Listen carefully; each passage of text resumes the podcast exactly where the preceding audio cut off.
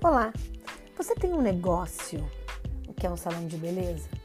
Você enxerga ele como uma empresa realmente?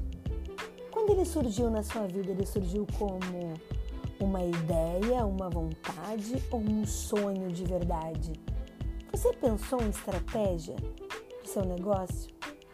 Você pensou em vender? Ou você simplesmente pensou em trabalhar? Você teve um negócio ou um emprego?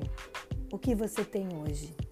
É uma empresa ou um aglomerado de pessoas prestando serviços e você correndo atrás para pagar as contas?